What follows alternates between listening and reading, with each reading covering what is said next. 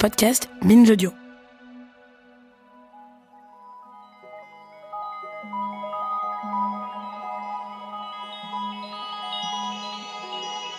Lors de la précédente saison de ce podcast, nous avons consacré pas mal de temps à une série dont nous sommes très fiers. Elle s'appelle Le Serment d'Augustin. Elle est signée par Olympe de G et par le professeur Emmanuel Flamand-Rose, neurologue à la Pitié-Salpêtrière. Et cette série, pour celles et ceux qui n'auraient pas suivi la première saison, eh bien c'est une exploration des nombreux questionnements qui traversent le monde du soin.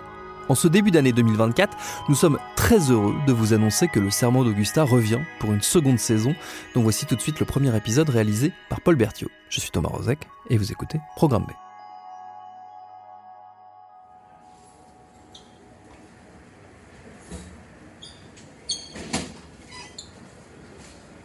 À l'hôpital, dans les bureaux de consultation, dans les petits salons, en quelques minutes, en quelques mots, nos vies de patients-patientes basculent.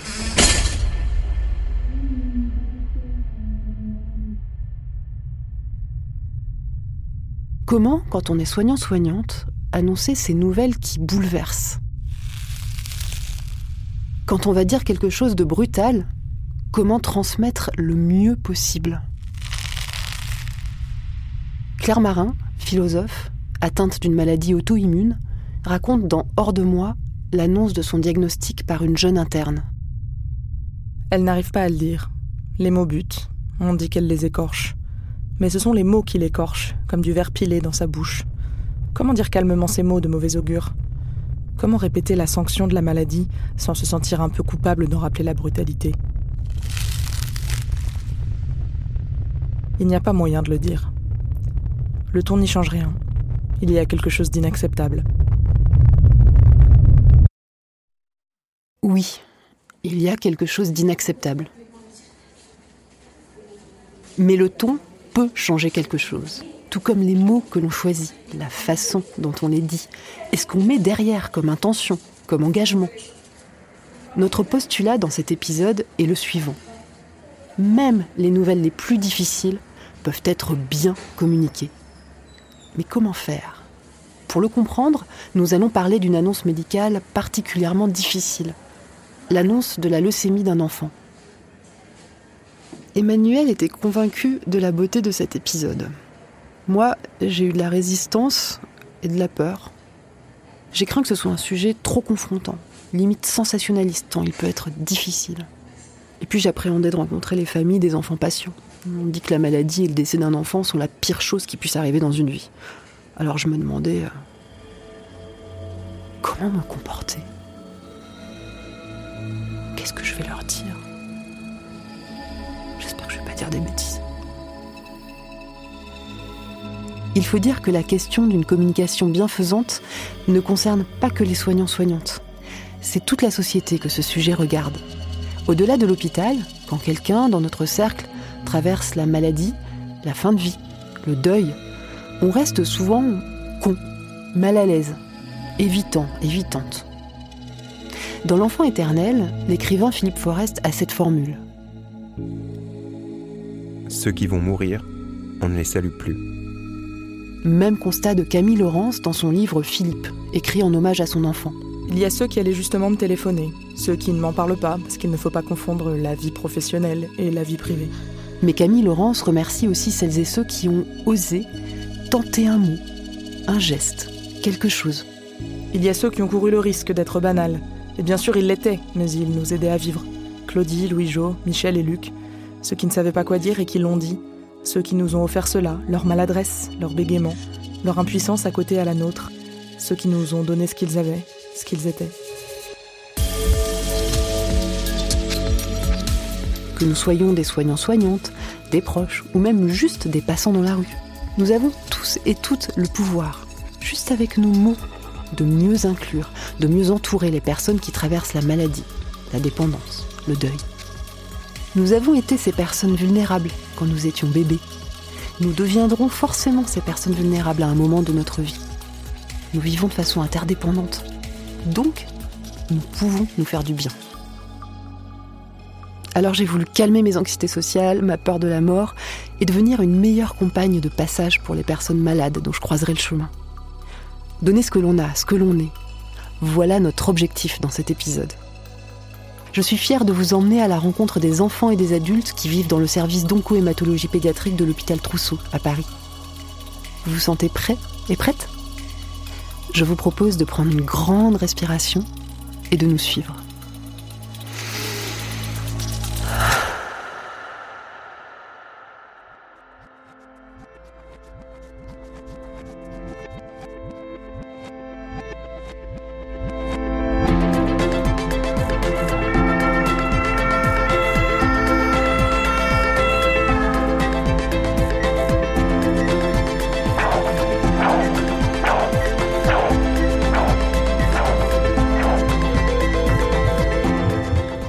Serment d'Augusta, épisode 7. Je prendrai soin de mes mots.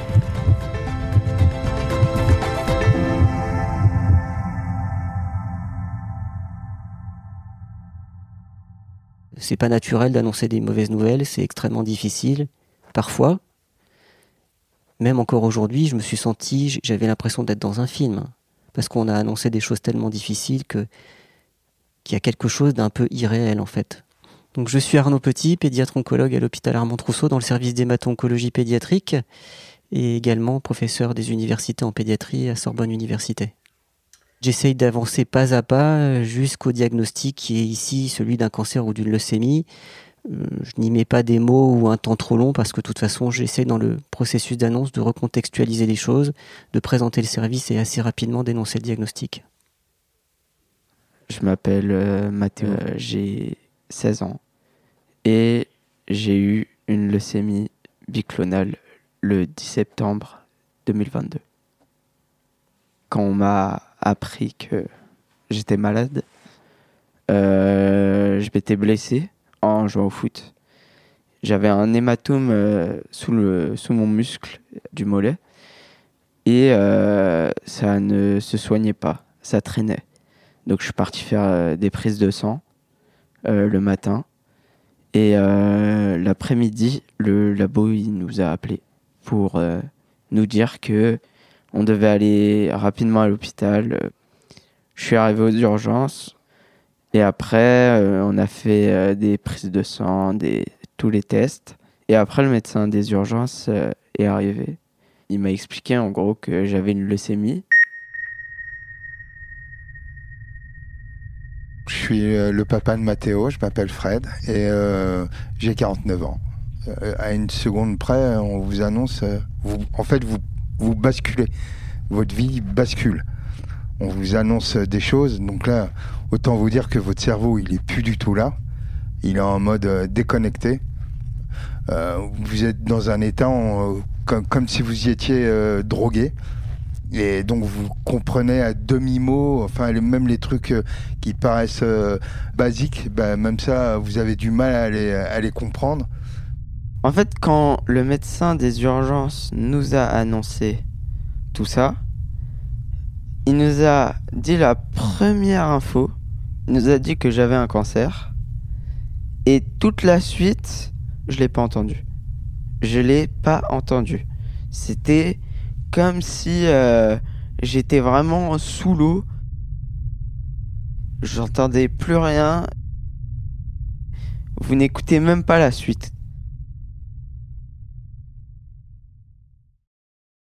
Sur le moment quand on fait une annonce difficile, mais en fait, euh, la personne n'est pas en mesure de tout entendre en général. Mélissa Adou est psychologue clinicienne. Euh, elle entend le mot cancer, puis elle n'entend plus rien. Alors, quand donc j'ai commencé à travailler en chirurgie ORL, j'étais, j'avais 25 ans, donc je ne connaissais pas encore bien la vie euh, à, à bien des égards.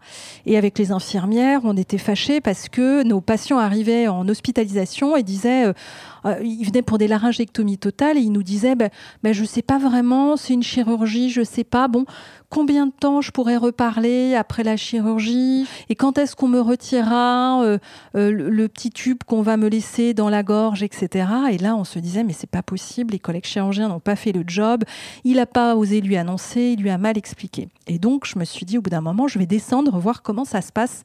Et en fait, très rapidement, en une demi-journée, j'ai compris que mes collègues chirurgiens expliquaient très bien les choses, ils faisaient même des petits schémas, etc. Mais simplement, la personne n'entendait pas. Euh, elle s'arrêtait au mot cancer et derrière, il y avait un blackout total, elle n'entendait plus. Voilà, et il vaut mieux avoir plusieurs euh, rencontres qu'une rencontre d'une heure, on va se libérer tout ce qu'on a à dire et en pensant que les gens l'ont retenu. Donc la première annonce, c'est un diagnostic, et puis on peut revenir une deuxième fois, reprendre ce qui a été dit euh, lors de la première rencontre, et puis aller un peu plus loin dans les traitements, mais effectivement, je pense qu'il vaut mieux fractionner l'annonce plutôt que d'y passer beaucoup de temps initialement. Je pense que la meilleure méthode était de dire, voilà, il a une maladie, il a ça, mais sans rentrer dans les détails, voilà, d'y aller. De toute façon, en face de lui, il y avait euh, des gens qui étaient, euh, qui, qui, euh, qui étaient à, à côté de leur pompe. Ok, pas de détails techniques sur la pathologie lors de l'annonce. Pas tout de suite en tout cas. Mais si le choc de l'annonce est tel qu'on a en face de nous quelqu'un complètement à côté de ses pompes, on fait quoi? On a plusieurs façons de réagir, on va dire, quand on se sent en danger. Vous allez avoir le patient qui est un peu up, euh, qui est remonté, qui a le palpitant, euh, qui tape fort, les muscles un petit peu bandés, euh, les mains moites. vous allez le sentir assez énervé. Là, on va dire qu'il est plutôt sorti de sa fenêtre de tolérance, hein, qu'il est vraiment au-dessus, qu'il est énervé et qu'il va falloir le faire redescendre dans quelque chose d'un petit peu plus calme pour qu'il soit en mesure de vous entendre. Soit on est plutôt effectivement sur quelque chose où on est euh, apathique, anesthésié. en fait, si on, vivait un traumatisme, on peut dire que c'est le moment où on, éteindrait la lumière pour supporter ce qu'on est en train de vivre.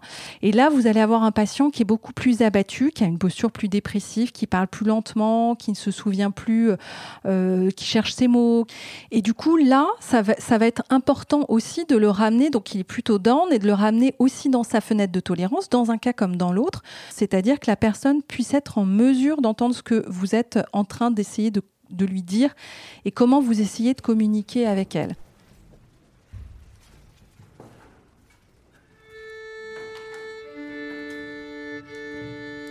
Pour amener les personnes dans leur fenêtre de tolérance, Mélissa Adou propose une technique d'accordage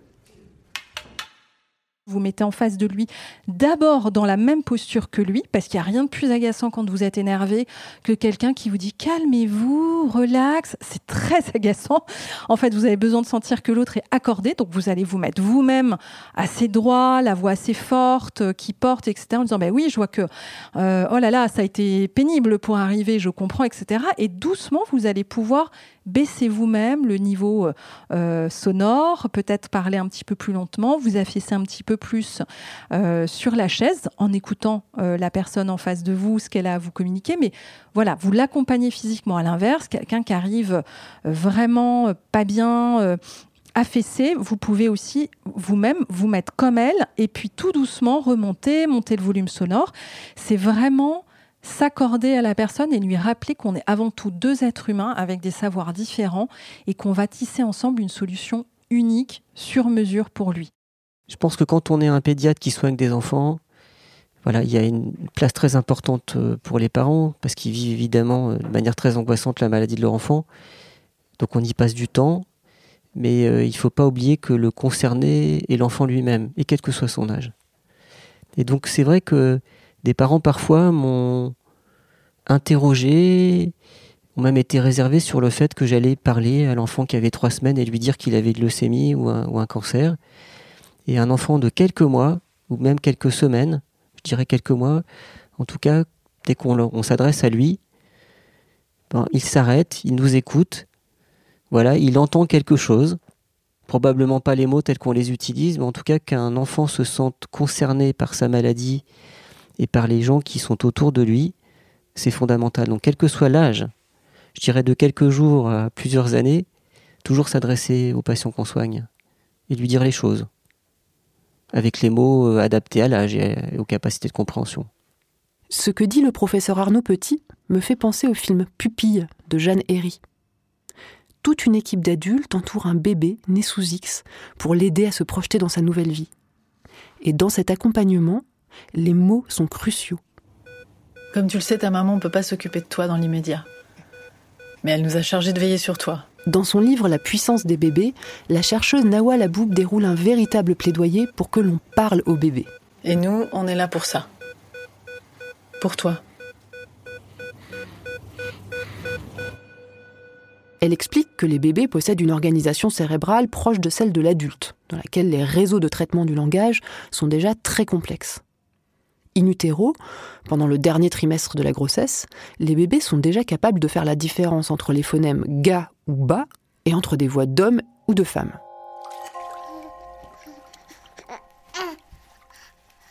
Je m'appelle Alban Templier, je suis infirmière anesthésiste. J'ai un cabinet d'hypnose thérapeutique euh, et j'interviens euh, dans le cadre euh, de ce cabinet sur le thérapeutique bain bébé. En général, le thérapeutique bain bébé, c'est un bain qui est proposé à tous les bébés. Euh, il a pour vocation euh, de baigner le bébé avec beaucoup de liberté pour lui permettre de libérer des émotions s'il a besoin de libérer. Il peut pleurer, il peut bouger, il peut se retourner dans son bain. Il est libre.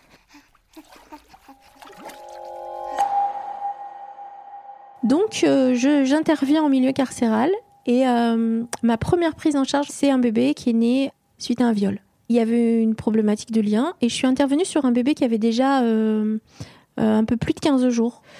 Quand j'arrive, il, crie, il pleure pas, il crie, il hurle. Je le mets dans son linge, il hurle, il continue de hurler. La mère est au bout du rouleau, elle me dit il ne fait que ça, pleurer. Et donc je pose ce bébé dans l'eau, qui se débat. Mais j'abandonne pas. Euh, je le sors une première fois de l'eau, je le repose dans un linge, je le remets dans l'eau. Euh, je discute avec lui à l'extérieur de l'eau, je le remets dans l'eau, puisque on va, je l'écoute en fait. Hein. S'il pleure, euh, je le sors de l'eau, je le remets. Et à la troisième rentrée dans l'eau, là, je me lance dans son histoire et je lui explique que je comprends qu'il est en, ils sont en colère, que effectivement c'est probablement pas un endroit pour les premiers jours de vie, que il est arrivé dans des conditions qui étaient peut-être difficiles. Je lui parle du viol et euh, ce bébé euh, s'arrête net de pleurer. Il me regarde avec euh, des grands yeux. et, et là, met sa tête en arrière. Il met ses yeux dans l'eau. Et plus rien. Il se passe plus rien. Ce bébé est calme. Je continue le bain pendant une vingtaine de minutes avec un bébé mais complètement relâché. Je propose à la mère de le prendre dans l'eau, de le bercer dans l'eau. La mère pleure. Je lui explique qu'elle peut aussi euh, verser ses larmes dans l'eau, qu'en fait tout ça peut partir avec l'eau du bain. Les émotions de son bébé, ses émotions, ses larmes, euh, leur colère, euh, l'injustice, tout, ce qui est autour de leur histoire. Et on va ressortir le bébé je le pose sur la serviette et on va poser le bébé. Dans ce soin, on pose le bébé sur le ventre, en position fétale. Et en fait, ce bébé, il était né par césarienne. Et au moment où je le pose, il se met à pousser dans la serviette. Il pousse, il pousse, il pousse, il pousse, il pousse, il pousse. Il avance. Donc, je dis à la mère de, l'attraper. elle l'attrape. Et il, pousse un dernier petit cri, comme ses cris de naissance il enfouit sa tête dans son cou et euh, va commencer une autre histoire en fait.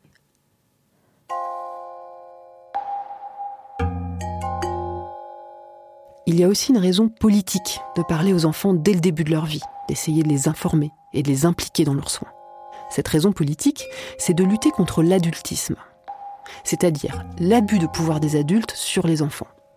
La pédopsychiatre Laëlia Benoît est une figure de cette lutte contre l'adultisme. Elle veut dénoncer la discrimination à l'encontre des mineurs, fondée sur la croyance qu'ils appartiennent aux adultes et qu'ils peuvent, voire qu'ils doivent être contrôlés. Sur LinkedIn, elle écrit un manifeste en quelques points pour sortir de l'adultisme. En voici deux. Reconnaître que, dans notre société, les adultes abusent parfois de leur pouvoir sur les enfants, au-delà de ce qui est nécessaire pour les protéger et les éduquer. Écouter avec davantage d'attention les préoccupations des enfants et des adolescents. Ne pas impliquer les enfants dans le soin est un fait d'adultisme. Prenons en compte les enfants, parlons avec eux, mais en choisissant nos mots. Tous nos mots, même ceux que l'on peut penser les plus anodins. Je m'appelle Myriam, euh, j'ai 52 ans. Je suis la maman de deux enfants, Gaspard et Sacha, et je suis là pour parler de mon expérience de parent avec mon enfant à l'hôpital, en l'occurrence Sacha, qui est né en 2008 et mort le 3 mai 2022 euh, dans le 12e arrondissement, dans les deux cas. Je m'appelle Olivier, j'ai 56 ans. Et je suis le papa de deux garçons, Sacha et Gaspard. Et euh, Sacha est, mort d'une leucémie il y a maintenant un an. Euh, Sacha, en fait, euh, qui voyait bien que l'horizon s'assombrissait et, s'est beaucoup enfermé. Il était, euh, enfin, c'était un mélange de colère et et de, détresse, en fait, parce que voilà, en fait, et donc il était très désespéré. Et les médecins ou les infirmières ou les aides-soignantes quand elles rentraient souvent demandaient ah, bonjour Sacha, comment ça va? C'est pas une question qu'on. Enfin, la, poser comme ça, c'est un côté, euh, quand, elle se répète euh, dix fois dans la journée, très agaçant pour quelqu'un qui, euh, qui, qui, va pas bien, quoi, en fait. Voilà, en fait. Effectivement, c'est une façon d'entrer en, communication. Sauf qu'un enfant qui a 12 ans, qui a une leucémie, qui traîne depuis bientôt un an, en fait, etc., lui, il filtre pas. chaque fois que quelqu'un disait ça va, il disait non, ça va pas. Et puis, alors, je veux dire, il, est, il pouvait être odieux, mais odieux, odieux. Moi, j'avais honte des fois. Je disais, Sacha, quand même, tu pourrais parler autrement aux gens. Ils te demandent si ça va. Ils sont pas non plus en train de t'agresser. Mais lui, il le vivait comme une agression absolue. Donc euh, c'était vraiment euh, vraiment difficile. Et donc euh, Myriam avait mis sur la porte un panneau attention, ne demandez pas si ça va parce que ça ne va pas en ce moment. essayez de trouver d'autres formules. Voilà. Cette chose-là était finalement, je pense, relativement mal comprise par le corps médical qui avaient l'impression que c'était leur bon droit de demander si ça va, mais c'était une question qui, quand elle était posée, qui n'était pas une vraie question, quoi, en fait. Enfin, qui n'était pas euh, s'asseoir à côté de lui, le regarder dans les yeux, lui dire bon, est-ce que ça va? C'était euh, le, le, ça va qu'on dit dans la, quand on croise quelqu'un dans la rue, quoi, en fait. J'ai mis ce mot pour dire euh, la question ça va, la réponse est non. Sachez-le, voilà. Et effectivement, on nous en parle encore. Ils en ont parlé en staff, reparlé en staff. Et effectivement, euh, c'était génial parce que ça a levé une question, quoi. Peut-être qu'un coucou Sacha aurait été préférable. Il aurait sans doute fallu lui poser la question à Sacha, chercher avec lui ce qui lui aurait fait du bien. À l'hôpital, il y a tant de mots qui mériteraient d'être repensés. Attention, je pique. On l'a branché hier soir. Bon, vous avez des multimorbidités. Hein. Non mais c'est pas très douloureux comme intervention. Vous angoissez pas, tout va bien se passer. Je voudrais vous dire un secret de neurologue. Le cerveau n'entend pas la négation. Si vous dites ça ne va pas faire mal ou ne t'inquiète pas, le cerveau entend mal et inquiet. Et un deuxième secret, ça va même plus loin, les mots eux-mêmes peuvent faire mal. Lorsqu'on regarde l'activité du cerveau, ce type de mot qui évoque la douleur allume les mêmes régions du cerveau que la douleur physique. Et il est maintenant bien démontré que l'exposition à ces mots intensifie la souffrance. La bonne nouvelle, c'est que les mots peuvent aussi faire du bien. Pour vous aider à bien appréhender la communication positive, je pense que le plus simple, c'est d'écouter ensemble quelques exemples que vous pourrez décliner et réinventer en fonction de votre sensibilité et des situations. Qu'est-ce que je peux faire pour vous? Comment je peux vous aider? Ici, on cherche à favoriser l'engagement du patient dans le soin. Quand tu dis euh, qu'est-ce que je peux faire pour vous, tu veux faire le gentil, mais au final, c'est pas bon. Parce que tu peux pas faire pour le patient, même si certains le souhaitent. C'est lui qui va faire, et toi, tu proposes d'être là pour aider. Quel est votre problème? Qu'est-ce qui vous amène? Ça, c'est vraiment futé. Tu remplaces un problème par le fait qu'on va littéralement te prendre par la main. Vous avez pas d'allergie? Vous avez jamais été opéré? Avez-vous des allergies? Avez-vous déjà été opéré? Ces exemples indiquent qu'il faut en finir avec la mauvaise habitude de poser les questions à la négative, car on ne laisse pas bien la place pour la contradiction dans un contexte de relation qui est déjà asymétrique par essence. Autre exemple, parfois il vaut mieux parler et d'autres fois il vaut mieux se taire. Mettre un garrot sans parler, ça inquiète, mais dire qu'on n'arrive pas à trouver la veine au lieu de se taire, euh, ça inquiète aussi. Faut bouger, hein. Faut vous lever un peu. Vous préférez aller faire une petite promenade tout de suite ou dans 5 minutes? Ce dernier exemple est très important. Il explique comment utiliser l'illusion de choix pour permettre au patient d'aller en douceur vers le soin qui est bon pour lui. Les mots que les soignants-soignantes emploient lors des consultations ou des soins sont très importants. Mais les mots dont l'on se sert tous et toutes hors de l'hôpital pour parler de la maladie le sont aussi. Ce vocabulaire, ces expressions qu'on emploie dans les médias ou juste dans nos conversations, façonnent notre relation à notre santé. Dans la maladie comme métaphore, Suzanne Zontag décortique les mythes autour du cancer. Au cours de sa vie, elle est elle-même touchée par trois cancers, un cancer du sein, un sarcome utérin et une leucémie dont elle meurt en 2004. À rebours de ce que la société nous renvoie quand on a un cancer, Suzanne Zontag défend l'idée que le cancer n'est pas une maladie à prendre personnellement. Car trop souvent, on interprète le cancer comme une maladie du soi, une pathologie qui serait causée par le refoulement d'une émotion, d'un trauma. On demande aux patients-patientes Il vous est arrivé quelque chose ces trois dernières années? Dans Celle qui ne meurt pas, livre récompensé par le prix Pulitzer, Anne Boyer, atteinte d'un cancer du sein, se moque de cette lecture de la maladie responsabilisante, culpabilisante même. Je tombe sur la manchette d'un journal. Pour une survivante du cancer du sein, l'attitude fait tout. Je cherche encore la manchette. Pour ceux qui se sont fait mordre la main par un chien, l'attitude fait tout. Ou Pour une victime par balle, l'attitude fait tout. Pour un coyote renversé par une Ford F-150, l'attitude fait tout.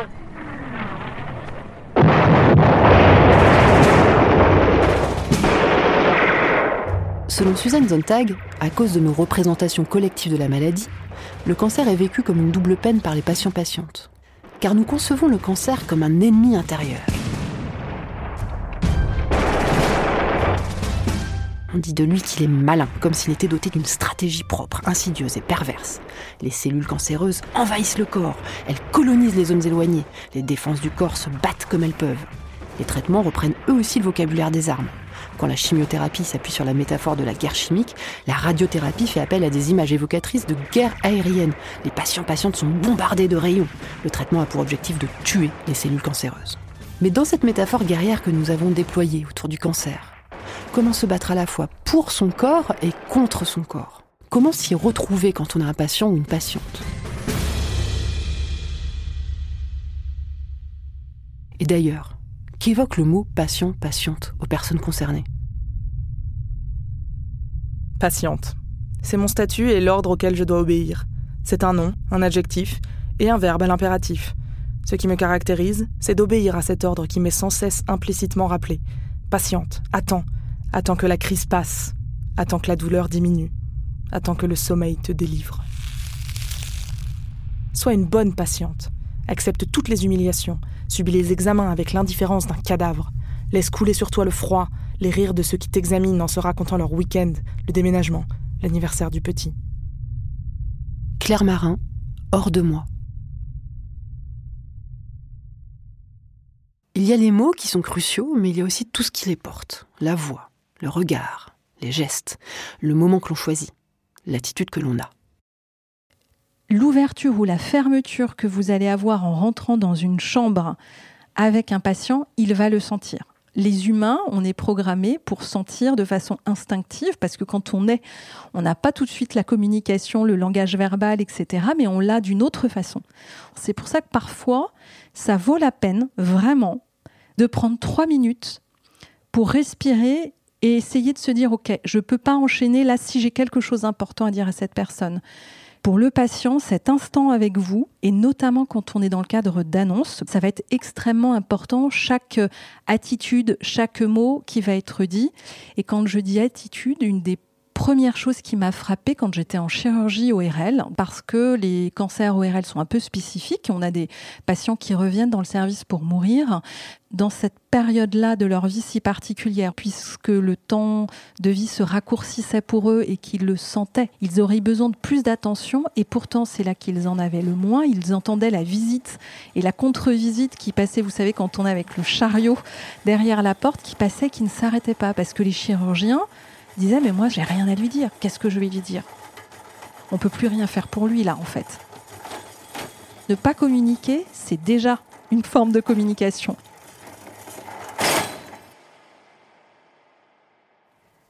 Pour l'annonce d'une mauvaise nouvelle, il y a quand même la question du bon moment.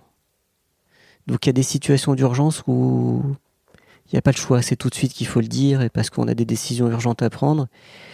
Et puis certaines situations, je pense euh, par exemple aux, enfants parfois qu'on prend en charge pour une rechute.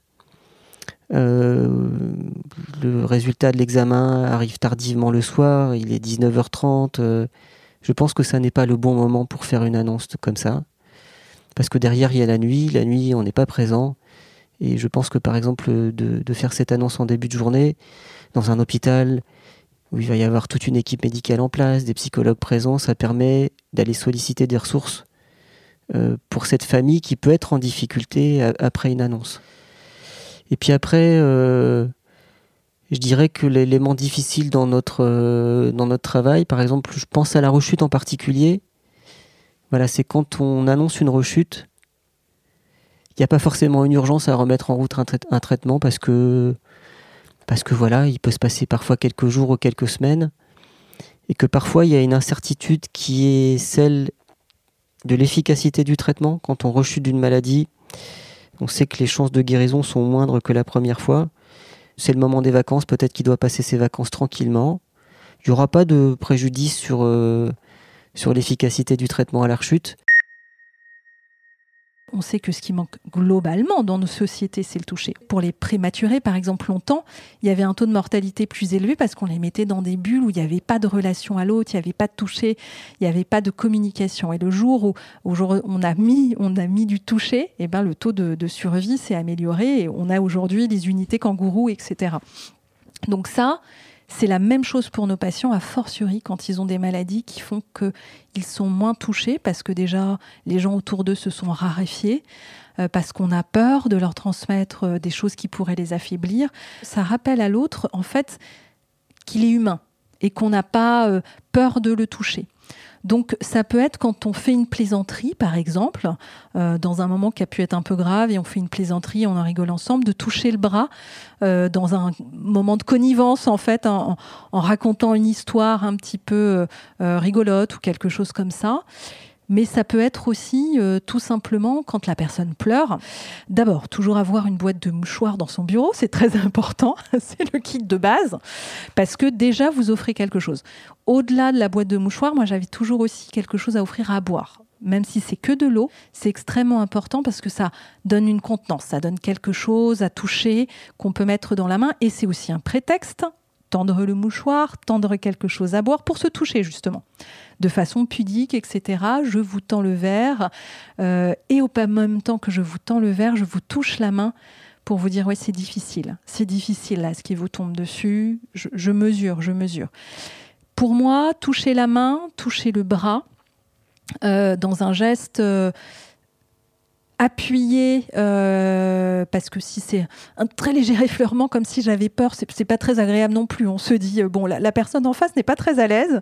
Euh, mais voilà dans quelque chose d'assuré de j'ai le droit de se toucher là c'est extrêmement important. Ça remet de l'humanité ça redonne une connivence et ça rappelle ce qu'on s'est dit tout à l'heure à savoir d'abord et avant tout c'est pas une relation soignant-soigné c'est d'abord deux êtres humains qui sont assis dans une même pièce préoccupés par la même chose à savoir cette maladie là qui est là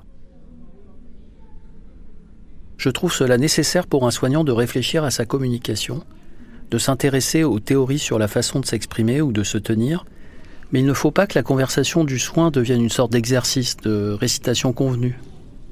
J'aimerais raconter une petite histoire qui indique en substance que l'essentiel est peut-être ailleurs, peut-être aussi plus simple.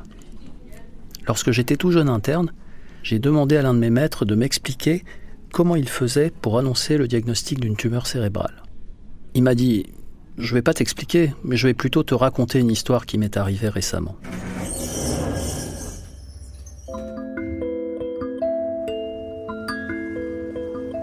Il est 19h30 et je suis devant l'ascenseur avec des parents qui attendent le résultat d'analyse qui vont déterminer le diagnostic de leur enfant. J'ai été pris au dépourvu et, pour répondre à leurs questions, je me suis retrouvé à leur annoncer un diagnostic de tumeur cérébrale dans l'ascenseur entre le premier étage et le rez-de-chaussée. J'étais sincèrement touché par la situation de cette famille et pourtant, on peut dire que j'ai fait tout ce qu'il fallait pas. Annoncer un diagnostic difficile sans aucune préparation, dans un environnement complètement inapproprié, de façon un peu brève et en soirée. Et pourtant, quand nous en avons reparlé beaucoup plus tard, ses parents ont dit qu'ils avaient apprécié cette façon de faire. En fait, ils étaient reconnaissants du fait que j'ai simplement répondu à la question, et surtout parce qu'ils ont senti que j'étais impliqué émotionnellement dans la situation.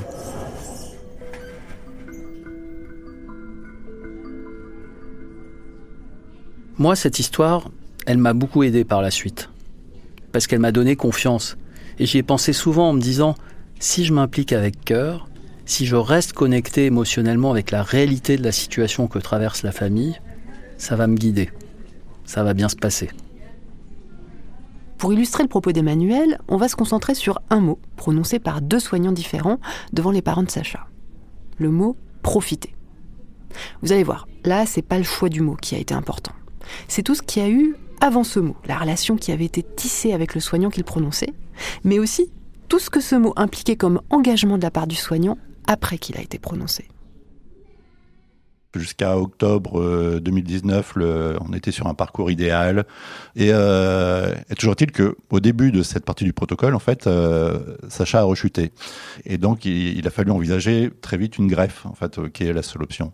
Sacha était hospitalisé à Trousseau et la greffe se faisait à Robert Debray. Et donc, on, a eu un rendez-vous pré-greffe et on s'est retrouvé face à un médecin qui était dans l'obligation de nous dire tout ce qui pouvait ne pas marcher durant la greffe et après la greffe, on s'est décomposé au fur et à mesure parce que il y avait en fait on, nous annonçait rien de qui était un espoir. On nous annonçait euh, les, les, séquelles après greffe parce que euh, quand on a 12 13 ans en fait qu'on fait une greffe et ben il y a des conséquences potentiellement sur le euh, développement euh, physique en taille, mais pas seulement. Ça peut être aussi des problèmes euh, neuro. Ça peut être aussi euh, des euh, et surtout en fait un problème de fertilité. En fait, voilà, on a on arrivait la fleur au fusil en se disant voilà, on va préparer une étape positive parce que c'est l'étape vers la guérison et cette personne en fait avait l'obligation je suppose, de, nous informer. Euh, elle l'a fait de manière très, euh, d'une certaine façon, froide. Et euh, on est ressorti de là vraiment effondré. En plus, c'était le 31 décembre, une sorte de symbolique vraiment euh, terrassante, de se dire que l'année dans laquelle on est basculé, finalement, elle, elle promettait d'être une année monstrueuse. Quoi. Ce qu'on sent, c'est une personne qui a besoin de se, protéger. Donc, je veux dire, ça se juge pas tellement. Mais moi, j'ai souvenir d'une infirmière de l'HAD. Et euh, cette infirmière m'avait dit oui, c'est vrai que bien sûr, oui, souvent euh, dans la journée, euh, on vit euh, des, des, situations euh, parfois compliquées, parfois c'est euh, ça nous submerge, parfois ça nous c'est bouleversant, enfin, ça nous touche en fait, nous soignants, ça nous touche, ça nous affecte. Et c'est comme ça et c'est bien euh, je veux dire, c'est parce qu'on est des humains et que des humains qui soignent des humains. Voilà, ça se résume à ça quasiment. Euh, donc la greffe n'a finalement pas eu lieu parce que euh, Sacha a rechuté quelques jours avant et on a commencé des chimiothérapies spécifiques pour les rechutes. Ça n'a absolument rien donné de positif et donc le médecin référent nous explique donc que ben voilà ça, ça ne marchait pas bien que, que l'horizon était sombre et, euh, et elle nous a dit profitez. Parce que c'est voilà c'est alors je sais plus si elle a terminé sa phrase mais ça voulait dire profitez parce que ça va mal, très très mal. On ne peut plus rien faire. En gros, concrètement, on va faire des chimiothérapies palliatives. Euh, on ne sait pas combien de temps ça va euh, durer. Enfin voilà, en gros, euh, d'un seul coup, là, on avait un mur devant nous. On savait pas à quelle distance, mais on savait qu'il y avait un mur. Donc nous, on est rentré chez nous un peu en ne sachant pas très bien quoi faire de ça, en fait, c'est-à-dire dans une espèce de sidération, d'effroi, de sidération. Bon, là-dessus, le 8 avril, on est à l'HDJ. Euh, à Trousseau. Et c'est le, changement de médecin référent puisque son médecin référent donc qui nous avait dit ça qui nous avait dit profitez parce que en gros ça craint part en congé. Et euh, c'est donc son nouveau médecin euh, donc le médecin référent de Sacha nous dit. Donc voilà euh, on va faire des chimio chimiothérapies palliatives partez en vacances profitez profitez vraiment parce que ça va vraiment vous faire du bien. Vous avez vraiment sortez, euh, on va organiser. Si vous avez besoin, si vous voulez aller à tel endroit, enfin dites où vous voulez aller. Moi, je me mets en relation avec l'hôpital du coin. Il y a tout un réseau partout en France où on peut très facilement euh, aller faire des chimiothérapies prévues au lieu de la faire euh, à l'hôpital habituel. Ben vous la faites n'importe où. Mais profitez vraiment. Et il nous dit profitez et ça nous ouvre un horizon la, la, différence entre les deux profités, c'est qu'il euh, y en a un qui nous propose de nous aider à organiser la chose, de, qui, nous, qui, qui, qui propose même quasiment de, de, nous prendre la main et puis dire voilà, Donc d'un côté, il y a un médecin qui, ne- qui nous encourage et qui, euh, qui surtout nous, euh, nous dit voilà les problèmes techniques sont pas des problèmes, et l'autre qui nous laisse un peu dans la nature et euh, où, on, on, sait qu'on va pas pouvoir oser aller à quelque part parce que on, est, on est des parents responsables et qu'on sait qu'il faut que au cas où il y a une montée de fièvre, au cas où il y a des prises en charge rapides et qu'on saurait pas comment faire si on était loin de, de- des- des hôpitaux dans lesquels on va habituellement. Alors je crois que l'utilisation du mot profiter, je crois que ce qui change, c'est l'intention. Qu'est-ce qu'on veut dire à ces familles à travers ce mot? Et si ce mot n'est pas suivi, je dirais, d'exemples, euh, d'un accompagnement, euh, s'il est là pour fermer une porte en disant que tout s'arrête, évidemment, c'est d'une grande brutalité. Après, je pense que dans les mots qu'on utilise, voilà, il y a une intention de notre part. Quand j'utilise le mot profiter, il y a dedans cette incertitude, mais qui a été discutée. C'est, l'accompagnement euh, d'une famille ou d'un enfant, ça n'est pas un entretien et un mot. C'est une série d'entretiens avec des mots. Et donc quand même, euh, c'est en général euh, installer une relation, une relation de confiance, où on a appris à se connaître et à se décrypter. Cette relation de confiance, elle peut être si forte grâce à une belle communication entre un soignant et son patient que même la situation la plus dure peut faire l'objet d'échanges, de compréhension et de pardon. Je m'appelle Dominique, Dominique Davout, universitaire, scientifique, maman de trois enfants, trois enfants dont la petite dernière Capucine, dont on va parler. Et c'est une petite jeune fille gaie, facile, heureuse. Et dans la période de l'adolescence, donc il y a 29 ans, elle rentre dans un hôpital, l'hôpital Necker, enfant malade, pour une leucémie difficile, enfin assez résistante, la leucémie. On décide d'une greffe de moelle. Le, jour où la greffe a lieu, une erreur en milieu de soins.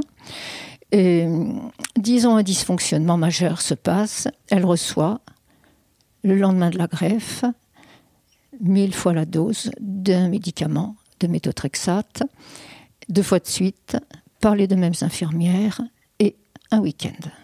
Et curieusement, alors que ça se termine par son décès, je dirais que pratiquement, pratiquement, tout a été très bien dans la communication. C'est vraiment une histoire d'une relation très réussie, non seulement entre une petite jeune fille et un médecin, mais entre toute une équipe et toute une famille. Alors, ce qui s'est bien passé, c'est d'abord l'accueil, la manière dont ça s'est passé dans le service, tout ce qui est en amont de l'erreur. Et dès qu'on revient à l'erreur, c'est, je dirais, la puissance, la force de cette équipe qui a choisi de nous dire l'erreur, sans hésiter, en vérité, et dans tous ses détails, en nous laissant le temps de poser toutes les questions qu'on voulait poser. Ça, ça s'est bien passé. Et ça a donné la naissance du groupe avec ce médecin.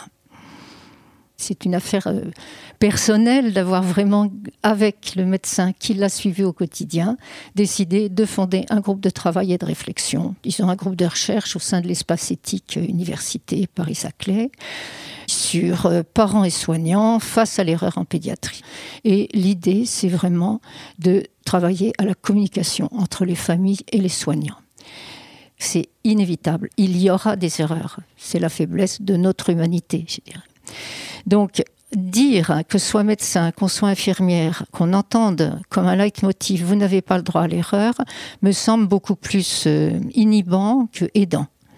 On peut se tromper, quelle que soit la gravité de l'erreur. Une petite erreur sans conséquence, qui peut passer totalement inaperçue pour tout le monde, qu'on a vu ou pas vu.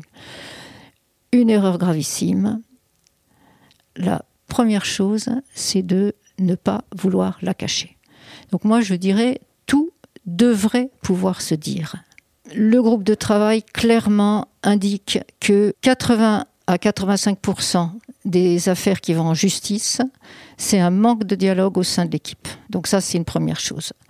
La souffrance la plus grande pour les parents, c'est que l'erreur, si elle n'est pas reconnue par l'équipe et nommée, c'est extrêmement difficile. Et à l'inverse, si c'est nommé, il peut y avoir un soulagement tel qu'à la limite, les parents n'ont plus besoin d'autre chose.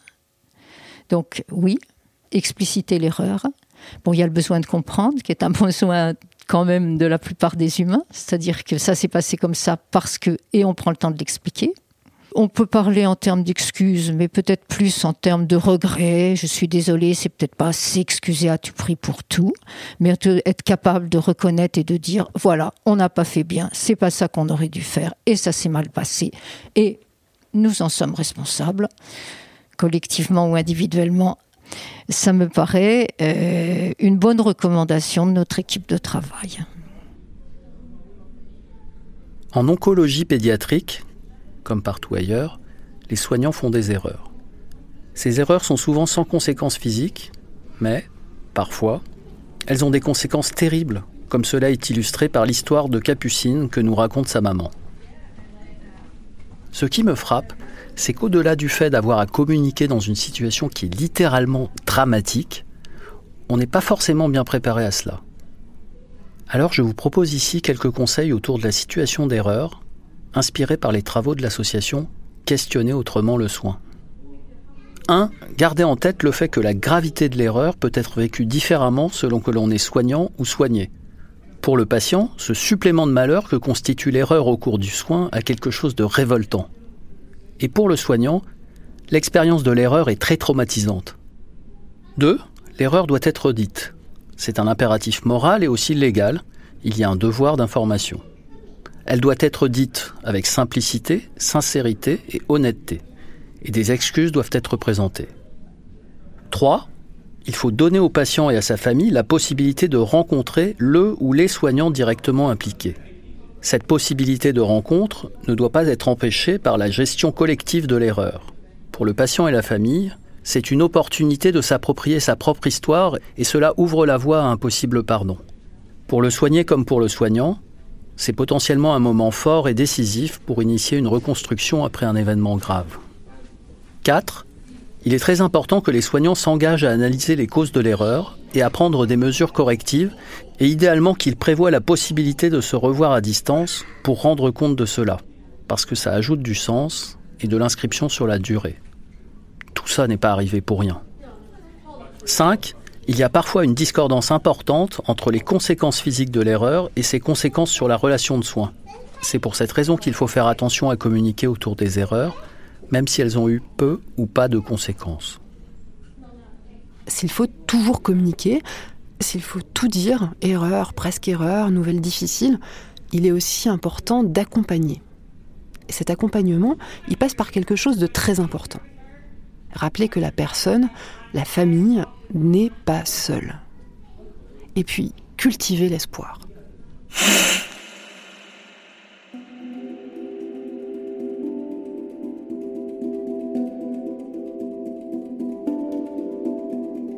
Essayez toujours, hein, malgré tout, essayez toujours de greffer des petits points positifs, si possible.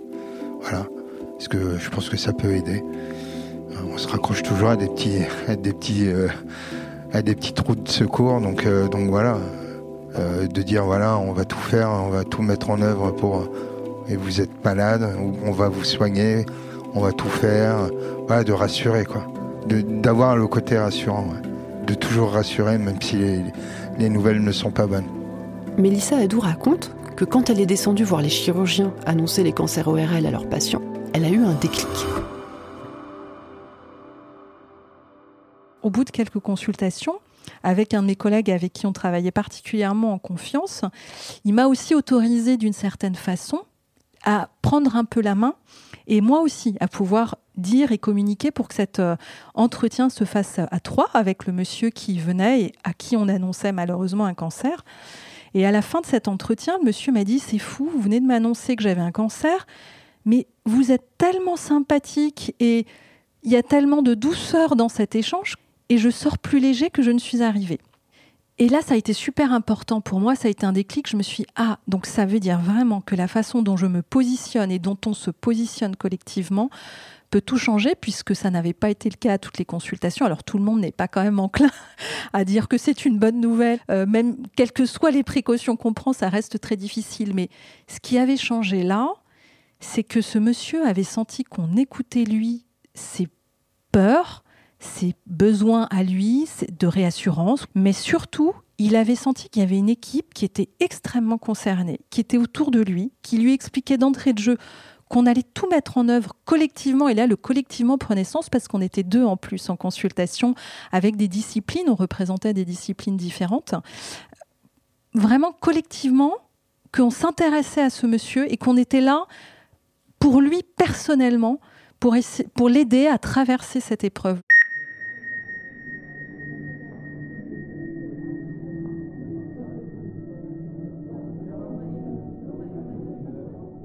Le collectif est puissant, il entoure, il rassure, il soutient. Mais il ne sait pas tout. Et ça, c'est aussi quelque chose qu'il faut savoir dire humblement. Cet aveu, je ne sais pas, on en avait déjà parlé dans l'épisode 5. C'est une pierre angulaire de la confiance entre soignants et soignés. Et c'est aussi le point de départ d'un espoir commun, d'une histoire que soignants et soignés vont écrire à deux. Évidemment, j'ai eu peur de mourir. Comme type de réponse, ils m'ont dit Ce qui est sûr, c'est que tu ne vas pas mourir demain. Mais tu peux mourir. Comme tu peux mourir de tout dans le monde. Tu peux mourir en traversant la rue. Tu peux mourir à chaque fois que tu te lèves le matin. Pour des gens normaux. C'est une bonne réponse parce qu'en fait, tout le monde peut mourir. Me dire que à chaque fois que je me lève le matin, je peux mourir, c'est à la fois vrai, sauf que on n'y pense jamais quand tout va bien. C'est quand tout va mal qu'on se pose la question. Vu que tous les jours on peut mourir, être malade ou non, ça ne change rien. C'est une peur qu'on a, mais on ne peut pas répondre à la question.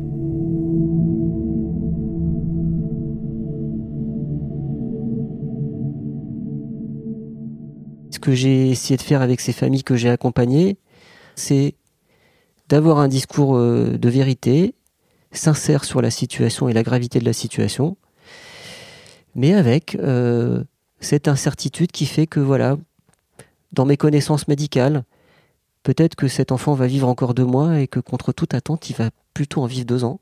Je pense que c'est éclairant pour eux de, de sentir que le champ des possibles est encore là. Il n'y a pas qu'une issue possible, il y en a plusieurs le droit de rêver quand on est malade et qu'on a une maladie contraignante est, indispensable, même si l'issue de la maladie est fatale, même si on est dans ce qu'on appelle la phase de soins palliatifs.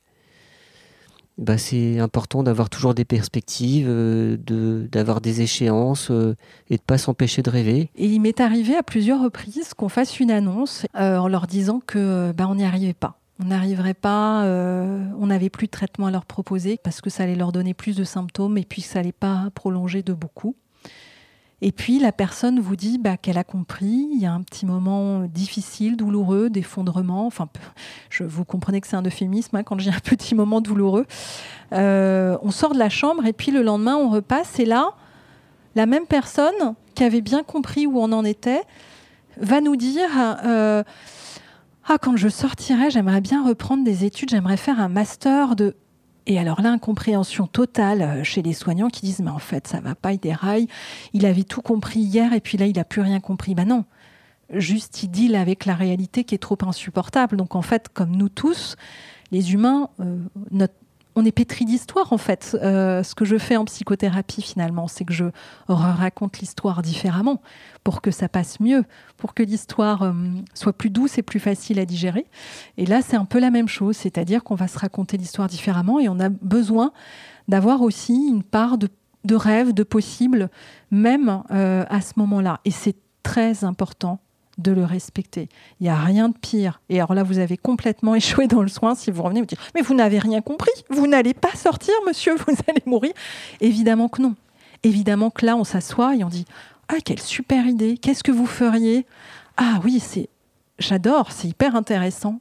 Et, vous aimeriez quoi? Parce que c'est aussi ça le soin en fait. C'est là, tant que je suis euh, là, en vie, bah, j'ai besoin de rêver.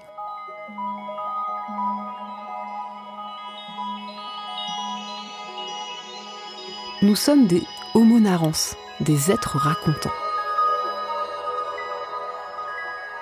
Le philosophe Paul Ricoeur écrit dans Temps et récit que le temps devient temps humain dans la mesure où il est articulé de manière narrative. Pour le dire autrement, nous ne sommes pas que des êtres biologiques, nous sommes aussi des êtres biographiques. Et notre pouvoir raconter occupe une place centrale dans nos capacités humaines. Il nous permet de conférer un sens à nos vies. Donc il faut, le porter, il faut les rassurer, il faut, faut pas, leur mentir, hein, mais euh, le rêve, c'est quelque chose qui doit être permis à tous. Bah, je crois que personne ne sait jamais euh, avec certitude ce qui va se passer. On a des études extrêmement longues. euh, on sait parfois que certaines maladies, on ne saura pas les guérir. Et puis, voilà, on va initier un traitement et contre toute attente, euh, l'enfant va très bien répondre au traitement, même si c'est temporaire. Et donc, je pense que c'est important pour les familles, en particulier quand on a annoncé quelque chose de difficile, de, partager avec eux l'incertitude. Elle ouvre à l'espoir et elle ouvre, elle permet le rêve. Parfois, avoir un discours euh, très pessimiste, même s'il est réaliste sur la fin de vie d'un enfant, parfois risque d'entraîner ce que j'appellerais la mort anticipée. C'est-à-dire qu'on nous a dit que mon enfant allait mourir, donc euh, ben on attend maintenant. Et on se permet plus de, vivre quoi que ce soit. Donc il faut, éviter de se retrouver dans cette situation. Et c'est important de leur livrer que le temps est compté. Voilà. Et que si ce temps dure quelques mois, voire plusieurs années, c'est tant mieux. Mais qu'il faut peut-être réfléchir la vie, réfléchir la vie avec cet enfant différemment, et de se dire que chaque jour, on doit profiter le maximum pour, euh, pour remplir euh, tous les souvenirs que l'on peut, pouvoir faire ce, qui nous, ce dont on a toujours rêvé, mais qu'on n'a pas osé faire. Je crois que les familles euh, et les enfants s'empêchent beaucoup. Ils veulent être des bons parents. Dans le cas du traitement d'une leucémie, on a toujours peur du risque infectieux, donc on s'empêche de sortir, on s'empêche d'aller au cinéma, d'aller au zoo ou je ne sais où. Et en tout cas, c'est de réouvrir cette porte pour se dire, ok, ce risque maintenant, il existe, mais enfin, il n'est pas majeur. Mais si vous avez besoin de faire quelque chose qui est euh, très important pour vous, ou très important pour l'enfant, il faut le faire. Et je me permets une anecdote comme ça euh, d'un enfant qui, euh, qui avait, je crois, euh, 4 ans.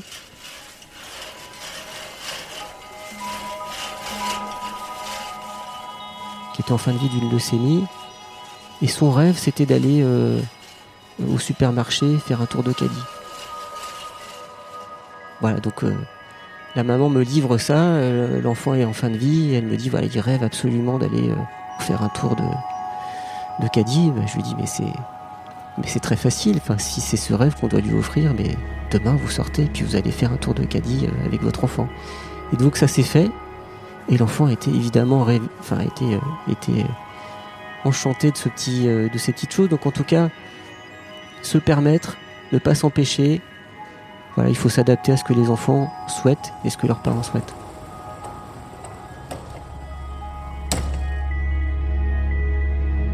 Le droit de rêver dont parlent Mélissa Adou et Arnaud Petit, c'est quelque chose de subtil mais de tellement important. Dans ce contexte particulier, mais aussi dans le contexte plus général et plus fréquent de la maladie chronique, c'est souvent quelque chose qui permet de continuer à avancer dans l'adversité. Il est fait de la modestie du soignant par rapport à la maladie, il prend aussi sa source dans le respect de l'univers mental du patient et dans les histoires qu'il partage avec nous. Il fait référence aux contes et aux allégories qui nous accompagnent pour comprendre ou réinventer le récit de nos vies. Il évoque aussi des choses plus archaïques, comme le bercement d'illusions, au sens noble. Quand c'est vraiment dur, les histoires sont toujours là pour aider, pour apaiser. Il existe de multiples nuances du droit au rêve dans cette situation, mais la recette de base, ça serait quelque chose comme un morceau de mise à distance de la maladie, une tranche de complicité, une cuillère d'imagination, une pincée de poussière de fée et un peu de lumière tendre pour chauffer tout ça.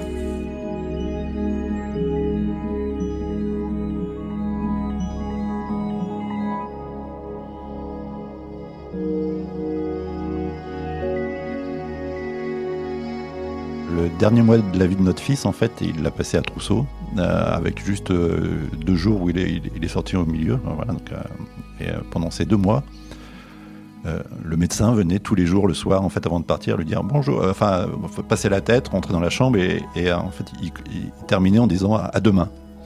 Il se enfin, il se tournait vers Sacha, il disait à demain. Et le- le dernier soir, en fait, il lui a pas dit à demain. Il est sorti de la pièce et je me suis dit merde, c'est pour cette nuit. Et, euh, et c'est cette nuit-là qu'il est mort. Mais pour en avoir reparlé avec ce médecin, en fait, euh, ce soir-là, il n'a pas eu conscience de, faire ça, quoi, en fait. Mais, enfin, comment dire, sans doute, plein de paramètres laissaient supposer que c'était peut-être possible ou qu'inconsciemment, en fait, quelque chose se jouait, quoi, en fait. Et c'était comme si, en fait, il, euh, il, il envoyait un message et rétrospectivement, je le trouve beau. Enfin, c'est- un moment, comment dire, émouvant. Enfin, dans l'instant, j'ai fait une photo dans l'instant, en fait, de, de- de- des, gens de sa chambre, disant, voilà, c'est la dernière photo.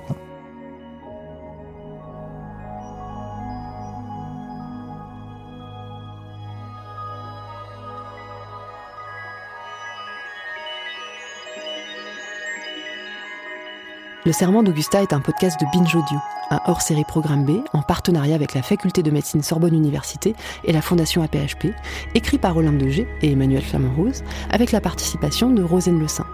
Cet épisode a été réalisé par Paul Berthiaud et produit par Lorraine Bess. En supervision, David Carzon, directeur de la rédaction de Binge Audio.